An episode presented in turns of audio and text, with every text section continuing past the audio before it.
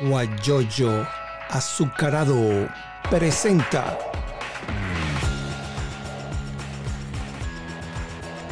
la noticia con Eleazar Benedetto. Podemos decir que el próximo jueves voy a conversar con el jefe de ustedes. Ah, el gran Antonio Lejo, el líder. Sí, señor. O puede ser el presidente de la organización, eh, oficialmente el diputado Richard Blanco. Ajá. Y nuestro líder, pues, es el Antonio Lejo. Sí, señor. A Richard lo tengo previsto por allí. Tengo varias personas con quien voy a conversar la semana que viene. Ya agendando, pues ya a uno le digo que sí, otro dice que no, y bueno. Pero Pablo... Lleva un récord extraordinario. de- de Sí, ya tengo. No, y, y está, se, se- está colgado en forma indefinida allí en, en Instagram TV. Ahí lo pueden ver todas las entrevistas que he realizado a lo largo del año pasado y este año. Bueno, y ahí estamos. Esta es una ventana para... Agradecido por esa, por esa oportunidad. Sí, señor. Bueno, ¿quién es Pablo Massa Colmenares? Él es un paisano, él es de Ciudad Bolívar, igual que yo. Estuvo un tiempo en, en lechería, en el estado de Anzoátegui. Eh, es un profesional de la ingeniería y está actualmente en Perú. Así como hemos hecho muchos venezolanos que hemos tenido que emigrar, no porque queremos, sino por, porque tenemos que ir. No huyendo, pero sí corriendo. Entonces, eh, nosotros vamos a conversar con Pablo porque hay una situación de una xenofobia en, en Latinoamérica, por no decir un solo país. Y entonces es preocupante. Y hablando con Pablo, él me dijo, no, yo quiero participar para conversar sobre esta situación. Entonces le dije, bueno, tal día, el viernes, se había puesto el jueves, resulta que no se podía, bueno, y ya estamos aquí. ¿Qué es lo que pasa allí? ¿Eso es especulación o es verdad o es mentira? Definitivamente, Eleazar, eh, la situación de la diáspora venezolana eh, trae como consecuencia rumores, estado de alerta, de agitación, que a veces no se corresponden con la realidad. Perú es hoy el alojamiento de más de 1.300.000 venezolanos. Es la segunda colonia de venezolanos más importante del mundo después de Colombia. No puede ser. Que Colombia es un, sí, considerando que Colombia es un país vecino a Venezuela, que comparte frontera y que tú puedes ir y venir, no voy a decir libremente por las condiciones que ya sabemos, pero que es mucho más fácil.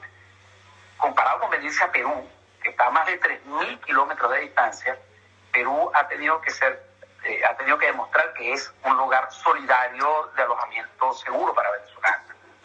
No hay una condición de xenofobia en Perú y estoy seguro que no la hay en ninguna otra parte del mundo, porque la xenofobia eh, se basa sobre el hecho de que tú rechazas a alguien por su nacionalidad o porque proviene de una región, como pudo haber ocurrido en otra época, por ejemplo, todavía en Europa, cuando se dice, no, este es un latino, o este es un africano, o este es un chino, por generalizar a cualquier asiático. A nadie en Venezuela se le rechaza por ser venezolano. Eso no es cierto. Por lo menos no es una cultura generalizada. No estoy diciendo, y cuidado que no lo vamos a banalizar o a obviar, que no haya casos aislados. Pero eso no es una situación eh, permanente ni es una condición del pueblo peruano que además nos recibe con mucho cariño porque recuerda que al, por, por, vía contraria, hace 30 o 40 años fuimos nosotros quienes nos alojamos a ellos eh, por muchísimo tiempo todavía, hay muchísimos peruanos en Venezuela que no se han querido venir ni siquiera dentro de la crisis y muchos que han tenido que retornar también, igual que tú y que yo, como tú dijiste, aventados por la tragedia que vive Venezuela. Pero no hay xenofobia en Perú como no la hay en Chile, ni en Argentina, ni en Brasil, ni en Colombia que yo sepa. Hay casos aislados y hay que tomarlos con mucha seriedad. Pero ¿dónde comenzó esto?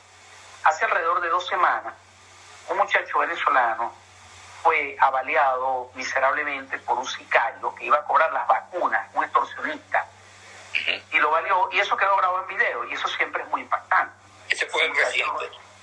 Sí, en la ciudad de Trujillo, este, indefenso, okay, pidiendo que, por, o sea, rogándole por su vida, y el tipo a sangre fría lo asesinó. Eso generó un impacto muy fuerte, que fue aprovechado por un grupo de gente inescrupulosa para convertirlo en un episodio de xenofobia. ¿Por qué, Gazar? Y voy a extenderme un poquito más para que toda la gente que en el mundo está escuchando esto y que tiene familia en Perú y está preocupada por la situación, sepa lo que en realidad está pasando. Estamos muy cerca de las elecciones presidenciales en Perú. En medio de un ambiente de pandemia que generó una frustración, una irritación muy fuerte, todo el mundo encerrado, con dificultades económicas, qué sé yo. Esas emociones, y tú lo sabes como comunicador, Elazar, son manejadas por los medios de comunicación a su conveniencia en algunos casos. Entonces, los medios de comunicación les han dicho a candidatos presidenciales que se monten sobre la ola de la xenofobia, el rechazo a los venezolanos, para conectarse con las emociones negativas que se manejan durante la etapa electoral. Exactamente. Entonces cualquier candidato peruano radical, típicamente de izquierda, dice, fuera los venezolanos, y sube tres puntos en la encuesta. Ya venden ese, ese, ese patrón. Muy obvio, muy evidente, nosotros lo hemos estado denunciando el año pasado. Claro, en medio de esta situación, cada país tiene sus propios problemas y, algunas veces las autoridades dicen, bueno, mira, no podemos atender plenamente ese tema, pero sí estamos conscientes de que nosotros como país no estamos generando un ambiente de xenofobia. Eso es lo que en realidad está ocurriendo, porque ese muchacho no le preguntaron si era venezolano para el tiro. Eso puede haber sido con un argentino, con un uruguayo, Dios lo sabe, con un árabe, y es a lo que yo quiero llamar la atención.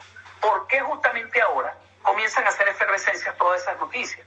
Latinoamérica es el sitio de más alto índice de criminalidad del mundo.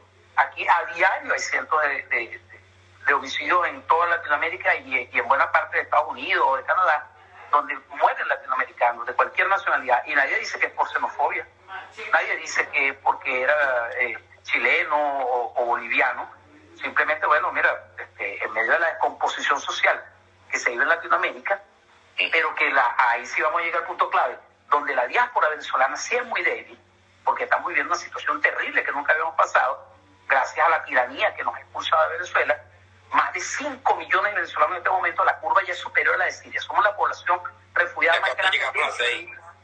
Casi 6 millones de, de, de, venezolanos hemos tenido que salir. Eso no se puede tapar con un dedo. Eso le hace daño a la tiranía de Maduro. Y entonces, para desprestigiar esa diáspora, que además se ha convertido en un símbolo de resistencia, para desprestigiarla, para satanizarla, comienza a propiciar en medios de comunicación con todo el dinero que le dan sus actos delictivos, comprar este, medios de comunicación, ciertas conciencias, eh, propagar mensajes indebidos y financiar campañas electorales, porque ya, bueno, yo creo que quien no se ha dado cuenta de que hay una visión global del izquierdismo, de ocupar todos los espacios políticos en Latinoamérica, es que no entiende lo que está pasando. O sea, las alianzas que se, se entretejieron entre el gobierno actual de Argentina, el de México, el de Bolivia, eh, Rafael Correa y sus intervenciones en Ecuador, las intervenciones de la izquierda en Colombia, eh, en Brasil con Lula y el Partido de los Trabajadores, y en otros países, es algo que está coordinado desde Caracas también, con el dinero que nos roban a los venezolanos. Eso es conocido. Nosotros aquí hemos eh, notificado y entregado suficiente información y evidencia del de respaldo que se le da, no solamente a grupos políticos, sino a grupos irregulares en Perú. Entonces todo el mundo está claro. Pero claro, cuando comienzan a surgir estos eventos particulares, por ejemplo, la pobre muchacha que fue abusada en Argentina, vaya, a ella no le preguntaron si era venezolana, simplemente estaba más expuesta por su condición de refugiada, lamentablemente fue una venezolana, pero eso no es un caso de xenofobia, es un caso de un delito común. Ayer mataron a un venezolano también, pero ¿qué pasa? Ahora, con los videos, han convertido eso en una herramienta de conmoción pública para vincularlo a un tema de xenofobia. El año pasado y antepasado, los delincuentes que eran enviados por Maduro a Perú a desestabilizar, a crear un ambiente contrario a la, a la diáspora, se firmaban a sí mismos cometiendo los delitos. Es algo increíble. Dice, bueno, ¿pero por qué? Ah, porque esa es la intención, generar un ambiente de comunicación, de irritación, que atraiga sobre los venezolanos ese rechazo. Eso es todo. Cuando Pablo Maza Colmenares, el, el asesinato del joven este que tengo entendido que era un abogado, hijo de un, una persona muy conocida en Venezuela, al que, al que asesinaron allí en, en, en, Trujillo, como tú dices. Pero antes vamos a darle un saludo a Endler García, que se unió hace momento, él está en Miami. Un abrazo, mi amigo Endler, claro. Y también a Miley Guzmán. Mi amigo Miley, tu querida prima. Ella está, ella está en México. En Mérida. En México. En la ciudad de Mérida, en México, en Ah, en la ciudad de Mérida, en México, sí, señor. Tiene un negocio allá, no sé, vende comida, algo así, tengo entendido. Venezolanos exitosos en el mundo que son bien recibidos por países que conocen nuestra tragedia. Leonardo eh, es un amigo nuestro de lechería, no recuerdo el apellido, según está en España. Y otros más que voy a mencionar por aquí, Rodrigo y otras personas que son amigos tuyos. Y nosotros continuamos aquí conversando con Pablo Maza Colmenares. Entonces, la situación, ¿cuándo son las elecciones en, en Perú? Eh, bueno, por el efecto de la pandemia, como sabe, ha habido que hacer algunas reprogramaciones, pero son en el primer semestre de este año. Estamos en plena campaña electoral. Entonces, de manera de verdad, mira, miserable, algunos candidatos han acudido a esa herramienta del maltrato a una nacionalidad que además le está dando mucha peruga. Nosotros aquí no nos regalan nada. A venezolanos no, nos regalan nada en ninguna parte del mundo. Hay que trabajar. Nosotros aportamos aquí con nuestro esfuerzo, nuestra preparación, nuestra industria. Eh, el gobierno peruano no le otorga ayudas a los ciudadanos venezolanos, tampoco hasta donde yo conozco eh, las ayudas más allá de lo, de lo que son trámites, en algunos casos extremos durante la pandemia de apoyo humanitario, pero nosotros aquí tenemos que trabajar y producir y generamos este movimiento económico. Un estudio del BBVA el año pasado demostró que el PBI de Perú había subido casi cuatro puntos gracias a la influencia laboral de los venezolanos. En Chile, en Chile tengo entendido que han utilizado, y en Colombia también, a profesionales de la medicina, médicos, para ubicarlos en algunos sectores donde lo que llamamos en Venezuela cumplir la... La rural. La rural.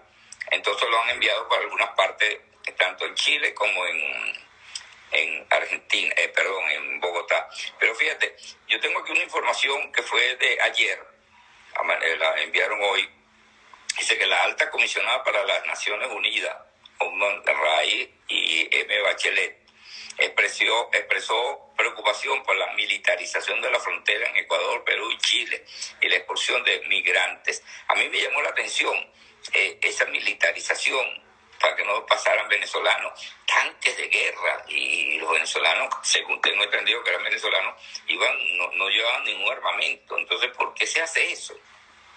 Esa es una muy buena pregunta y vamos a ir al fondo de este asunto.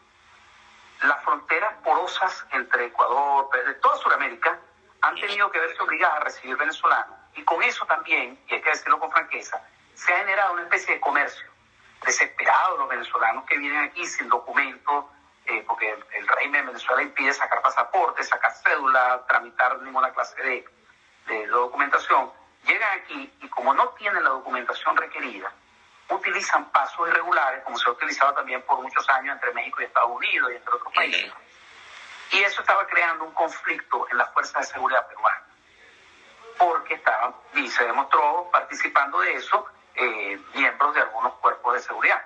Entonces, eh, recuerden que hubo un cambio de presidente intempestivo aquí muy reciente, a partir del mes de noviembre, cuando entró el presidente Sagasti, eh, en medio de una situación muy compleja cuando fue destituido el presidente Vizcarra.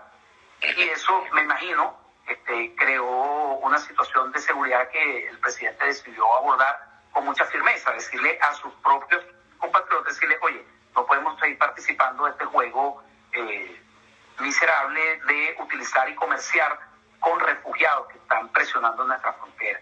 Lo mismo que pasó con Chile, cuando decidió también eh, expulsar a venezolanos, que de paso un tribunal revirtió la medida para que tú veas lo que son los extremos de la ley, ¿no? El país donde se cumple la ley. Pero vamos a ir al origen de este asunto. ¿Por qué está ocurriendo todo esto? Porque en Venezuela estamos sufriendo una tragedia que está expulsando ya no a cinco, sino que mañana serán seis y a finales de este año serán siete, y entonces todo el mundo sufrirá las consecuencias y los países no están preparados para recibir repartida la población de Venezuela. Y los más vecinos son los que más sufren, porque es donde tú llegas con más facilidad. ¿Cuál es la solución? Resolver la crisis en Venezuela, terminar con esa tiranía. Es lo más importante. Haya un acuerdo, que haya un acuerdo internacional para presionar esa tiranía y que salga. Lo que vimos ayer fue muy significativo. Al vagabundo de ese pastor que se vende como pastor para hacer negocio de Bertucci, lo rebotaron en el aeropuerto de Miami dándole una advertencia a todos los enchufados. Bueno, irás a robar en Venezuela, pero no lo vas a disfrutar en el resto del mundo. Y eso le va a reblandecer. No digo yo la conciencia, pero sí los escrúpulos a unos cuantos que calculando que iban a vivir felices el resto de sus vidas con lo que se robaran o con lo que recibieran por apoyar a una tiranía, iban a poder disfrutar al resto del mundo. Eso se va a terminar. Eso se va a terminar. Y esta diáspora que hoy, con tanto sufrimiento, de la que tú también formas parte, eh, el azar, y, tiene dificultades para estar en el mundo eh, de esta forma, va a poder regresar a Venezuela. Vamos a poder regresar a Venezuela para reconstruir y hacer el país extraordinario que debe ser. Eso es lo importante. Vamos a saludar también a Tomás Castellano, un profesor universitario, abogado. Ah, mi amigo Tomás Castellano. Está en Panamá, creo, ¿no? No, está en Venezuela, no se ha ido. ¿Ha regresado a Venezuela? Sí, sí.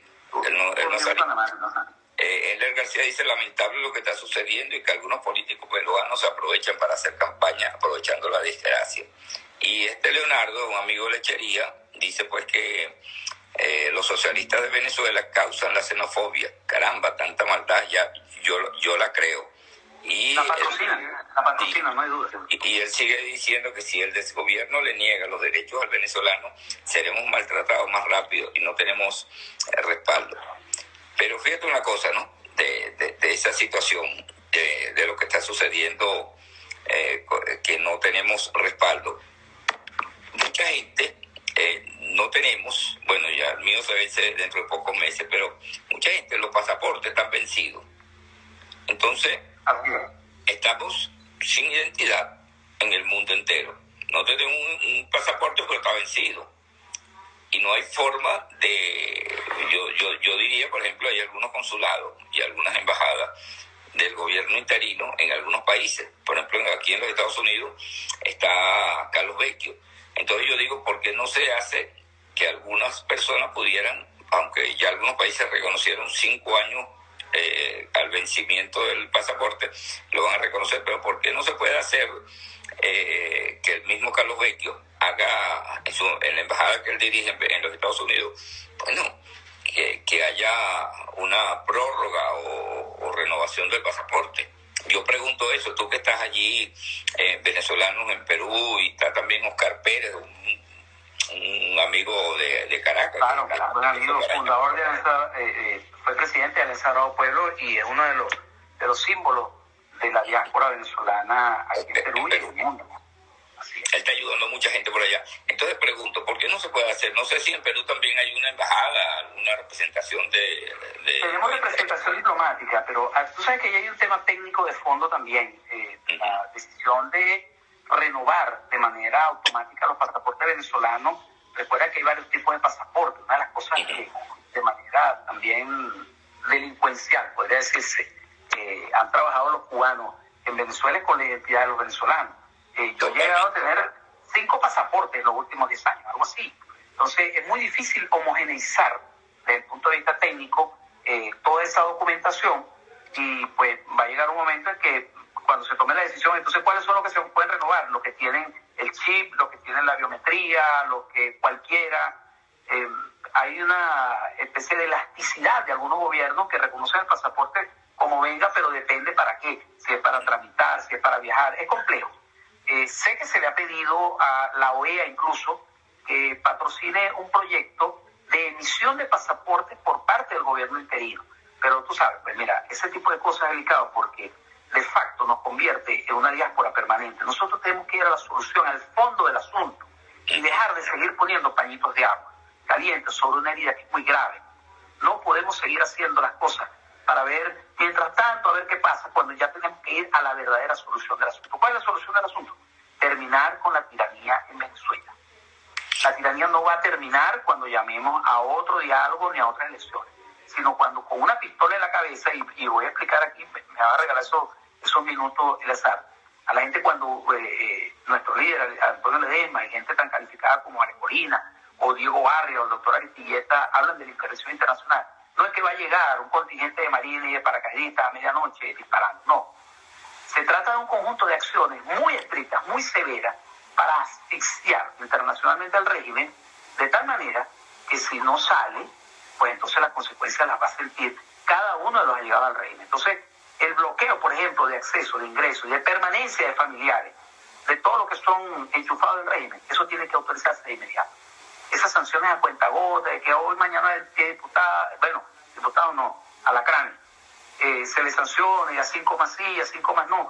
Sudamérica está llena de enchufados y de familiares enchufados. Entonces, ¿por qué esos países que están sufriendo por la diáspora no sufren por esos enchufados? Ah, porque en alguna parte hay un buen negocio en algunos casos. Y no estoy hablando de la diplomacia de estos países, estoy hablando de gente que interviene para que se hagan de la vista gorda con eso. Entonces, el Grupo de Lima tiene que tomar acciones más contundentes eh, dentro de la OEA se tienen que patrocinar acciones más contundentes y también debe hacerse al más alto nivel en la ONU.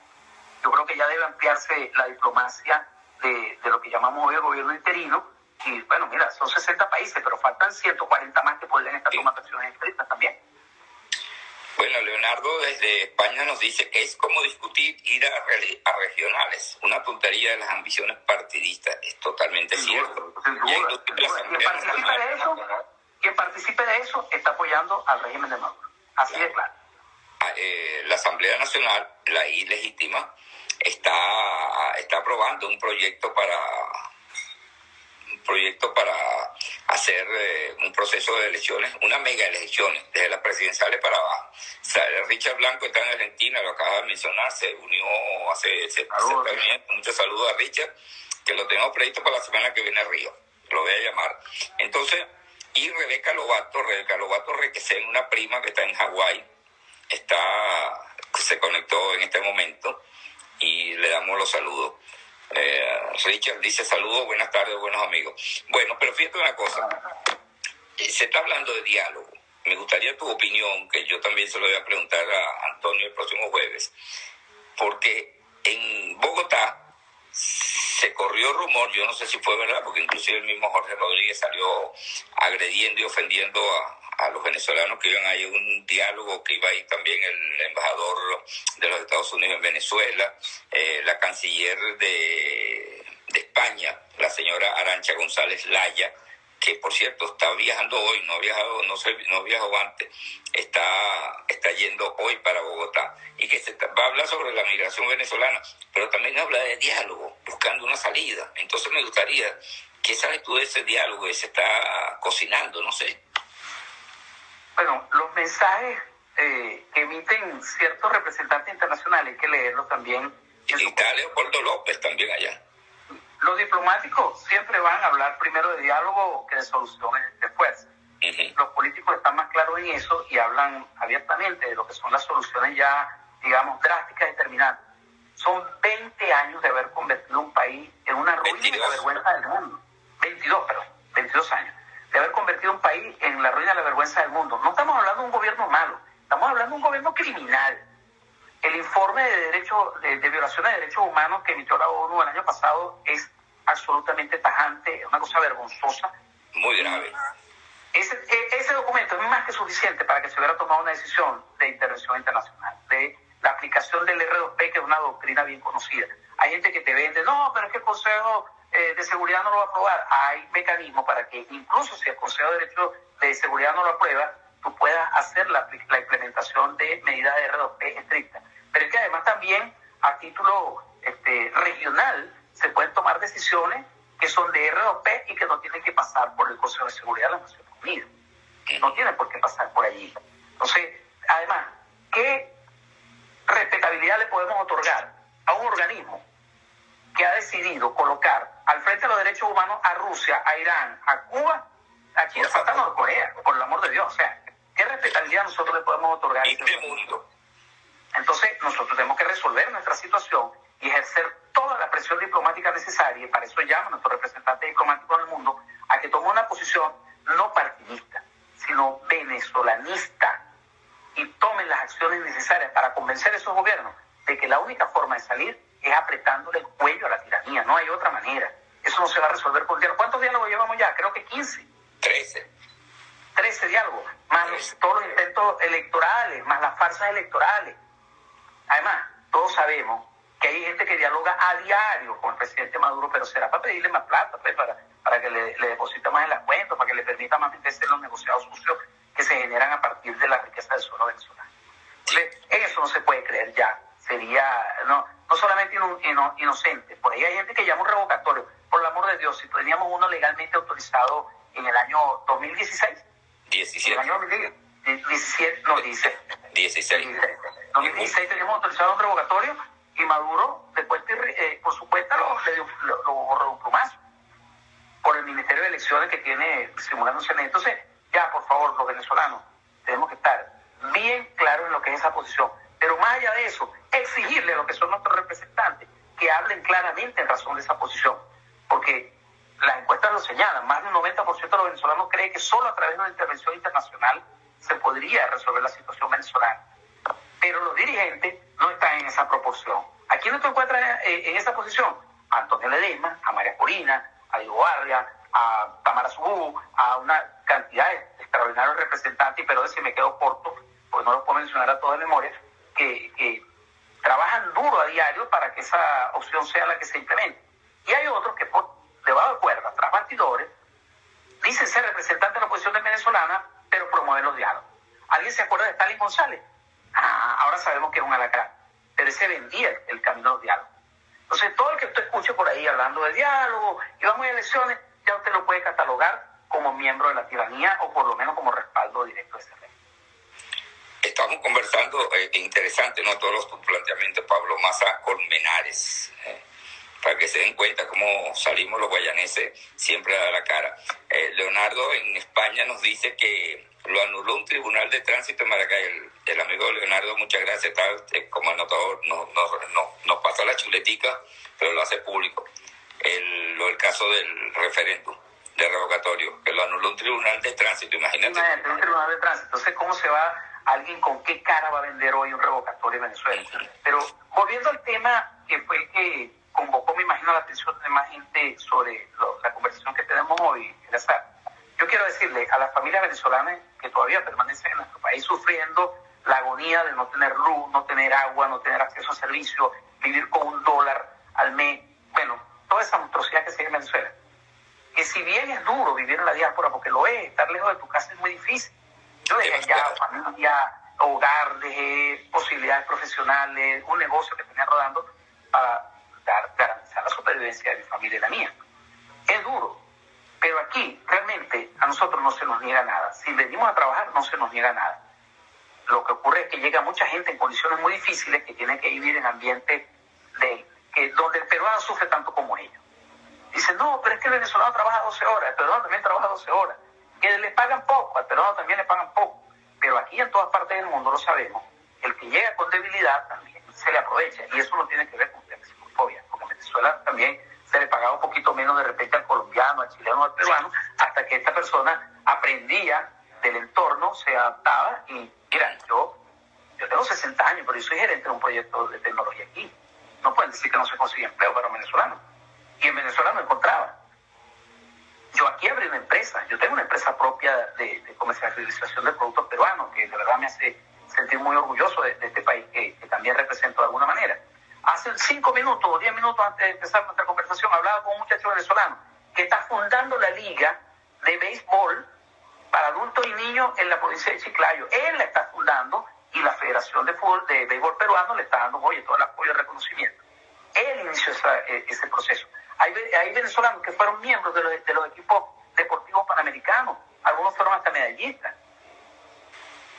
Entonces, no hay, no hay, este, digamos, eh, el rechazo xenofóbico en Perú y yo creo que en ningún otro país del, mundo. Eh, hay una pregunta allí de J.R. Monroy, pero antes te voy a comentar que faltó algo de cuando hablas de la diáspora, algo muy grave, es la división de la familia.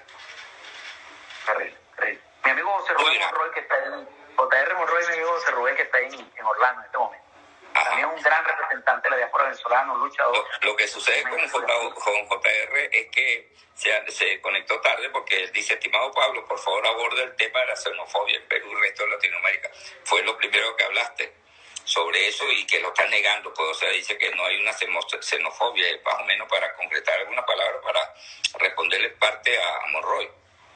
Sí, sin desconocer, repito, que claro que hay casos, no se puede banalizar ni desconocer. Claro que hay casos de xenofobia, los hay, pero son puntuales, son particulares, no son parte de una política de Estado, ni de una cultura del país, ni de una posición regional. Aquí hubo alcaldes que llegaron a, proponer que al terminar un periodo determinado de tiempo, todos los venezolanos tenían que salir del municipio, porque necesitaban eso como voto para reafirmarse. Y los propios tribunales peruanos y la Defensoría rechazaron eso y amenazaron con cárcel, con penalidades a los funcionarios que se pusieran en ese plan. O sea que la, la, las autoridades han tomado acciones también. Por supuesto, necesitamos una posición más firme de, nuestra propia, de nuestros propios representantes y también parte de esta campaña que yo propongo. Yo invité a mi buen amigo Lalo Izquierdo. Lalo Izquierdo, eh, el azar te comento, es una de las personalidades culturales más importantes del Perú. Es el fundador de Perú Negro, que, eh, por darte una idea, sería el equivalente a un solo pueblo en Venezuela. Él es eh, el cultor de música afroperuana más importante que tiene fue buen amigo de Chabuca Granda, fue ganador de concursos internacionales y vivió más de 20 años en Venezuela. Tiene un hijo que todavía vive en Venezuela, Lalo Izquierdo, candidato al Grammy, percusionista y coreógrafo extraordinario. Yo he tenido la oportunidad de intercambiar mucho con él en su casa y continuamente. Ayer hablábamos de hacer algo que culturalmente muestre lo que es esa integración venezolano-peruana. Porque esa es la campaña que tenemos que seguir llevando. Muchos venezolanos y peruanos han tomado espontáneamente un teléfono y se han grabado un video y dicen, no vale, aquí nosotros estamos unidos, nosotros nos queremos, aquí no hay odio por los venezolanos, ni nosotros tenemos eh, rechazo contra los peruanos de ninguna manera.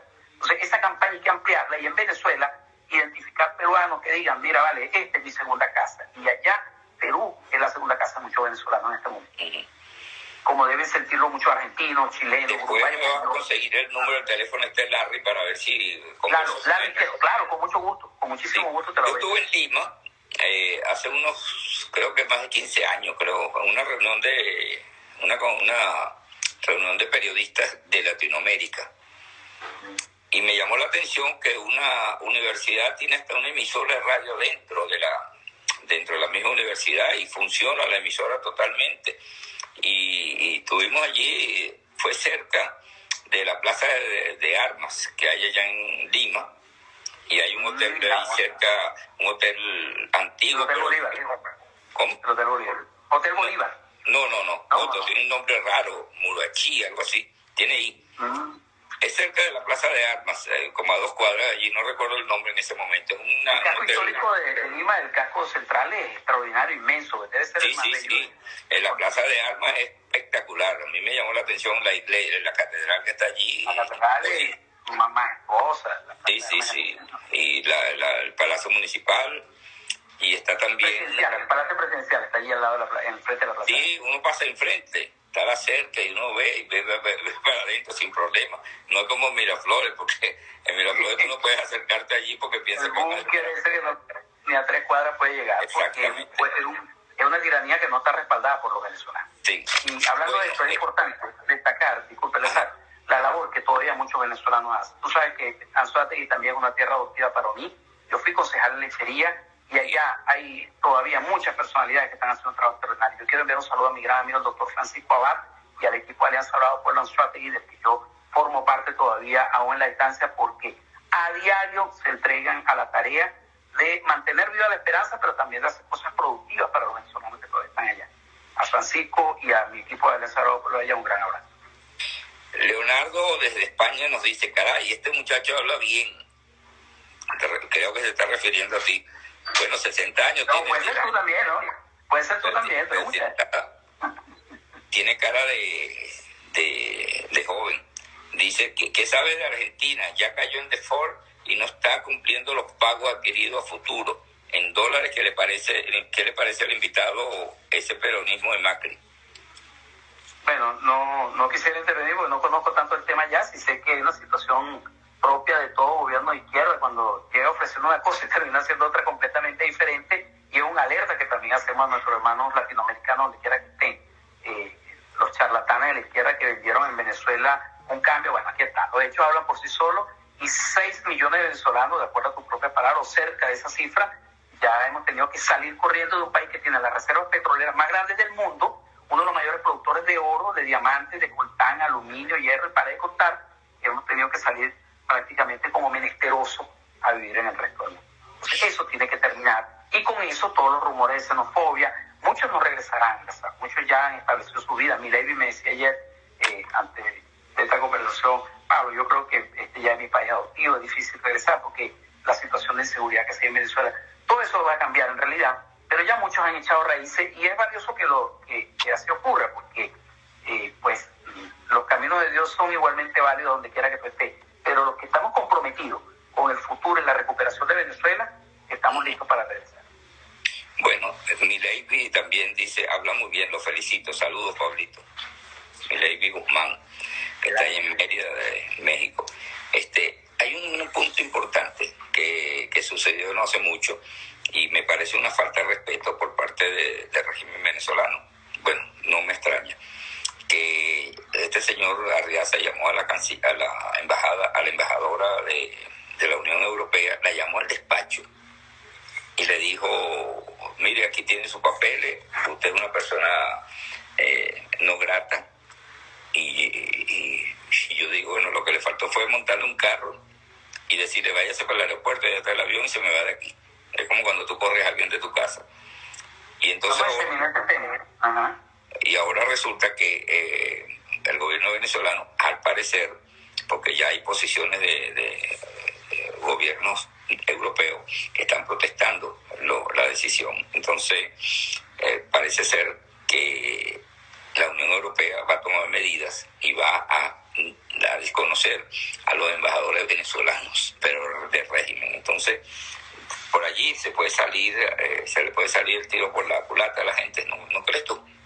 Bueno, eh, la diplomacia tiene caminos tradicionalistas que a veces no aplican para la situación que digo. Mira, esta es la segunda vez que ocurre que el régimen expulsa a la representante de la Unión Europea. ¿Pero por qué? La situación del régimen es muy precaria, sus apoyos internos son débiles. Cuando estos sinvergüenzas, como te digo, que apoyan al, régimen de Maduro por interés propio, saben que no van a poder disfrutar de lo que están trayendo pues, eh, al, al, saquear a Venezuela, comienzan a preocuparse si se debilitan los apoyos. ¿Cuándo saben eso? Están muy bien infiltrados con su red de inteligencia y detectan cuando hay, ¿sabes?, sentimientos de, de, de, rechazo dentro del propio régimen. Entonces tiene que enviar algunos signos para tranquilizar a sus partidarios. Cuando se anunciaron las sanciones contra, creo que fueron 19 funcionarios más, entre ellos el grupito de los alacranes que participó de la farsa del 6 de diciembre, cuando se anunciaron esas sanciones, a Maduro no le quedó más remedio que también anunciar una especie de respuesta, diciendo, bueno, vale, yo también estoy al lado de los apoyo. Pero es la segunda vez que sacan a esta señora, y la vez pasada se retractaron. Ningún régimen, ningún régimen puede ir en contra del mundo entero. Hoy, los pocos regímenes que, se que, que sobreviven en el mundo lo hacen debido a que tienen al menos un apoyo internacional importante que les permite subsistir. Entonces, este régimen que sabe que no está instituido bajo la bandera ideológica, porque nadie cree en la ideología del régimen de Maduro, no está instituido bajo la bandera nacionalista, porque además es un extranjero el que está a cargo, es de Cúcuta, es cucuteño. El único xenófobo que, hay, que sufre los venezolanos es cucuteño. No, no tiene ninguna bandera que levantar, la que levante la de la corrupción, pero la corrupción se acaba cuando tú no la puedes disfrutar. Si tú no puedes disfrutar el dinero que te roba, ¿de qué te sirve? Entonces, si te van a sacar la familia de España, donde está viviendo eh, como ostentosamente o, o disfrutando de, de, Miami como quería ser Pastor Bertucci, ah, bueno, entonces la cosa se pone difícil y tienen que enviar algunos signos, pero eso es, eso es puro aguaje en realidad. Y yo creo, si es que no se retractan, porque podrían no retractarse, simplemente aceptan la expulsión de la representante venezolana, que fue anunciada ayer por la Unión Europea, a la cual para blindarla le dieron además dos embajadas, o sea, tenía triple representación diplomática, pues si me la votan de uno me quedan dos. Debe ser oye, bien cercana a alguien de arriba del rey, tanto apoyo, ¿no? Pero en definitiva, en definitiva, donde vamos a ver los pasos importantes este año con el cambio de administración en Estados Unidos es en ver si esa coalición internacional que necesitamos en Venezuela se fortalece en sus medidas. Ahí vamos a ver verdaderamente qué es lo que va a pasar. Porque la situación interna del régimen, el régimen de Venezuela se dedica exclusivamente a no caer. A no caer, o sea, buscando rápidamente conspiradores. Ayer, oye, mira, de manera miserable secuestraron, pasaron fuerzas, tengo entendido, no, me, no lo puedo certificar, pero hay un despacho internacional que dice que fuerzas venezolanas de la Guardia Nacional y, y del ELN entraron a Colombia y secuestraron en Cúcuta a un oficial venezolano que estaba exiliado ahí. De apellido Caldera y está ahorita herido en el hospital militar. Imagínate, o sea, es una barbaridad. Aristigueta dice que está muerto, pero dice ojalá que no esté muerto, porque sería otro más.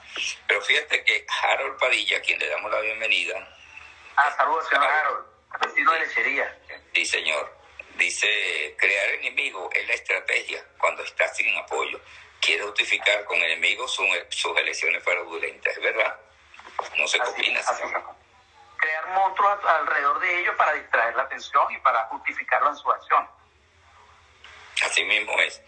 Estoy leyendo algunas, eh, la canciller española, la señora Arancha González dice pues que te, te, tildó de, de, inútil expulsión de embajadora de la Unión Europea en Caracas. Somos partidarios del diálogo. Ella está buscando eh, buscar el diálogo, pero no, no creo que uno con delincuentes no se puede sentar mucho a, a, a conversar. Es una declaración diplomática y hay que recordar que ella es representante de un gobierno de izquierda que en algún momento le ha lavado la cara al régimen de Maduro.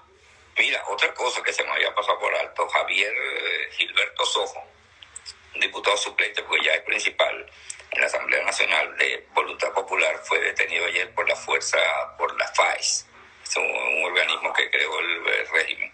Está detenido, sabe que fue la FAES, pero no se sabe dónde está. catalogado por el informe de derechos humanos de la ONU como el cuerpo más peligroso que opera en Venezuela del lado del crimen organizado para aterrorizar ciudadanos. Sí, señor. Rumanía condena la expulsión de la Embajada de la Unión Europea en Caracas y advierte que socava esfuerzos para lograr una solución democrática.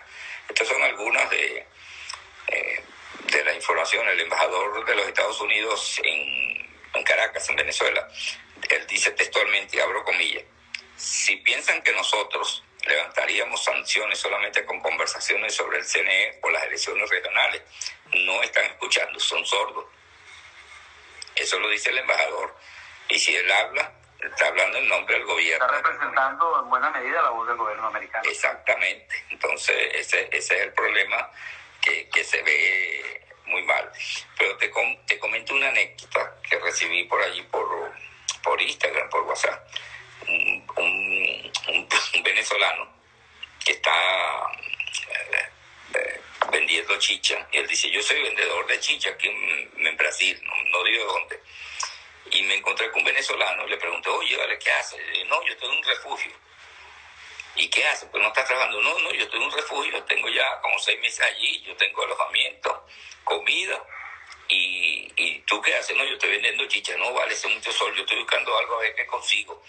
Y el tipo le dice, mira, me provocó darle con el cucharón de la chicha, porque de verdad que es como una falta de respeto. ¿Cómo va a ser que está seis meses sin hacer nada? Y mucha gente piensa en Venezuela que las personas que están fuera del país estamos eh, nadando en, en, moneda, y eso es mentira. En abundancia. En abundancia. Sí, yo lo sabe, que trabaja al diario y me conta, pues lo veo, todo ese trabajo periodístico extraordinario que has hecho. Ajá. Yo creo que no hay un periodista en Venezuela, con todo respeto por lo demás, que haya hecho tantas entrevistas destacadas como la que tú has hecho y y la que falta. Muchas gracias. Ah, y agradezco el honor de que nos haya invitado como ABP Global Perú para participar. Exacto. Y sabes que hay que trabajar muy duro cuando uno está fuera. Hay gente que tiene dos, tres trabajos para poder sostenerse y, y a veces, bueno, en situaciones como la de la pandemia se las imposible. Sí, este trabajo que yo estoy haciendo, eh, eh, eh, hay que ser modesto. Esto no me deja sino satisfacción solamente. Pero, pero, ahorita tú que estás en Houston y que estás viviendo esa situación tan comprometida por la ola de frío, ¿sabes ya, cuánto ya venezolanos no mal. en una condición comprometida ya y que sus ahorritos a lo mejor tuvieron que invertirlos por completo en reparar tuberías, porque, bueno, hay países que tienen situaciones económicas mejores que otras, pero pues todo el mundo tiene que trabajar. En el exterior a los venezolanos no nos sostiene nada. Ese muchacho que está en refugio, eso es temporal, eso no es permanente. Sí, mira, este, aquí vamos a seguir leyendo. Que dice Harold Padilla, dice Maduro hundió a Zapatero y le puso difícil su coima. Eh, Leonardo desde España dice, creo que el presidente Duque lo volvió loco y desde allí van los errores tras errores en pocas semanas gracias a Colombia. Richard Blanco me aclara, y ya yo no lo había comentado todavía, Sojo, que es el, el diputado que está detenido, estuvo preso en el SEBIN en el 2017, 2016, algo así, salió y después sin cometer delito. Hoy está secuestrado un joven trabajador honesto y buen ciudadano. Claro, y así hacen con esa puerta giratoria a los presos políticos donde liberan hoy a 20 y meten a 50 más para hacerlo como ficha de cambio. Sí. Esa es, la, esa es la cara de un régimen con la que algunos quieren dialogar. Sí, pero voy a, voy a hacer una una pausa a esta hora para decirles que Dulce Mestiza es una sobrina que está en la Fundación Mendoza y yo le hago su, su promoción. Ella hace que, eh, tortas y quesillo. Y también hizo eh, pan de jamón en, en, el mes de diciembre, exquisito. Así que usted lo puede llamar a través del 0414-829-7465 o 0414. Me guarda cuando vayamos a YouTube. Sí. 0414-829-7465. También hay un amigo, un colega periodista, que es el, que nos ayuda a hacer los flyers. Aquí no nos cobra nada y hacemos intercambio, que es eh, Jesús Rafael Jesús Gregorio Cabello. Él tiene una empresa que se llama Pana Noticias. Y a través de Pana Noticias, ellos ofrecen el diseño gráfico creativo, una, un diseño de excelentes profesionales que te hacen eh, un diseño gráfico excelente de primera. Cocoa Creativo, arroba Cocoa Creativo y arroba Pana Noticias. Eh, también tenemos aquí que le anda esta foto, tú lo conoces, mi sobrino. Él es fotógrafo, reportero gráfico y también es emprendedor. Y él puede tomar fotos de cualquier evento que se realice en Barcelona, en. Lo recomiendo, lo recomiendo. Él está en el 0414-814-0971. 0414-814-0971.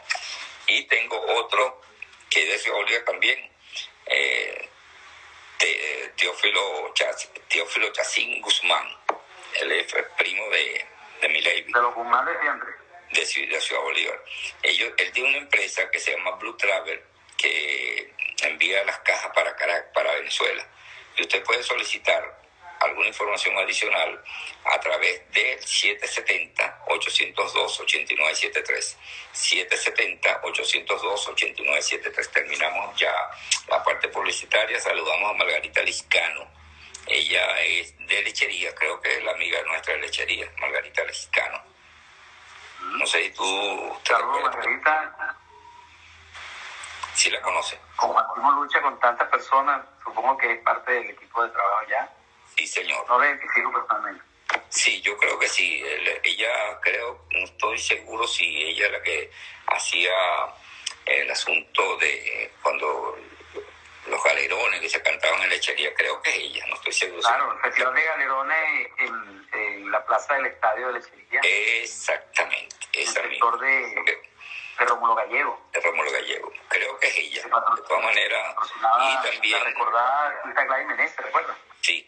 Hay otra señora, hay otra gente que se llama Entre Tragos y Copas. Oye, qué bueno, ¿no? Saludos a ambos desde Buenos Aires. Saludos entre tragos y copas. Muchas gracias. Bueno, estamos llegando ya al final de esta conversación excelente conversación. No todos los días uno tiene una buena conversación, Pablo Maza Colmenares. Así que te vamos a agradecer eh, la, haber aceptado esta invitación. Sé que saliste del trabajo, hiciste, no sé, hiciste una media magia por allí para no perder esta oportunidad. Así que te agradecemos. La vuelta, Y te, ah, bueno, Elder García te dejó este que te va a contactar, seguramente que te va a entrevistar. Por favor, hazle llegar mi número, yo le escribo, pero no me responde. Y concha, le bueno, debe ser que está encargado de prensa de Biden, porque... Sí. Entre tragos y copas es María Serpa, se llama, ¿viste? Ah, María, mi colega y gran amiga que también lleva adelante un emprendimiento de viaje de Ah, ok. Ah, no sabía, gracias. Esos venezolanos que lo dejan uno bien parado de que... Ella, está ella le echaría... No, ella es de Caracas, pero ella es experta en vino también, okay. mucho y de rones. Ese producto que también ahora nos representa en el mundo, que es el ron. Ah, con razón se llama entre tragos y copas. Harold, gracias por este mensaje, pues ya lo, ya lo leímos eh, hace un momentico, que si piensa que nosotros vamos a levantar sanciones, ya lo comentamos por parte del embajador de los Estados Unidos en Venezuela. lo, que vamos a levantar, señor Harold, es una copa para brindar en lechería cuando volvamos con la liberación de Venezuela. Exactamente. Bueno, estoy, estoy buscando aquí la, la, ah, bueno, la última información que, que, te quería comentar, pues estoy buscando la chuleta que tengo aquí, siempre anoto varias cosas, es lo de Luis Martínez, Luis Eduardo Martínez. Yo no sabía, él es diputado a la Asamblea Nacional. Yo creo que su esposa es diputado, No, no, no, no, él salió electo diputado a esta Asamblea por el Estado de Aragua. ¿El 6 de diciembre? El 6 de diciembre, si no lo sabía. Oye, estamos hablando del mismo Luis Eduardo Martínez, tengo sí, señor, sí, señor. Te voy a mandar las informaciones que ha publicado, donde dice, inclusive él dice, el diputado de Acción Democrática, y yo no creo que sea de Acción Democrática ni la de Bernabé ni la de Ramos, no sé, o le dieron autorización. Lamento mucho escuchar esa noticia, si es así, lamento mucho escuchar. Sí, sí. Larisa, la esposa, eh, ya eliminó lo que soy diputada de su cuenta de WhatsApp y dice pues que ella ya cumplió su periodo y ya no es diputada, igual que muchas, muchos diputados que quedaron el 5 de, enero, dígame, hasta aquí llegué yo, más nada. Se rindieron, se rindieron. Entonces mucha gente siguió y no sé qué pasó. Pero te voy a enviar para que veas algunas informaciones que ha ofrecido Luis Eduardo eh, este fin de semana a través del diario de la Universidad, público una. Al terminar aquí te lo envío. ¿Ok? Bueno, tu mensaje final para toda esta gente que se ha sintonizado. Mucha gente, mira, de España, de México, de Chile, de Argentina, de Perú también, de Ecuador, mucha gente, y de Venezuela, por supuesto. Así que tus mensajes a toda esta gente que nos está escuchando en este momento, para las gracias. A mis amigos venezolanos, donde quiera que estén, a todos los países que nos han alojado, tenemos la obligación el azar de dar un mensaje de esperanza, de fe, de optimismo y también de certezas.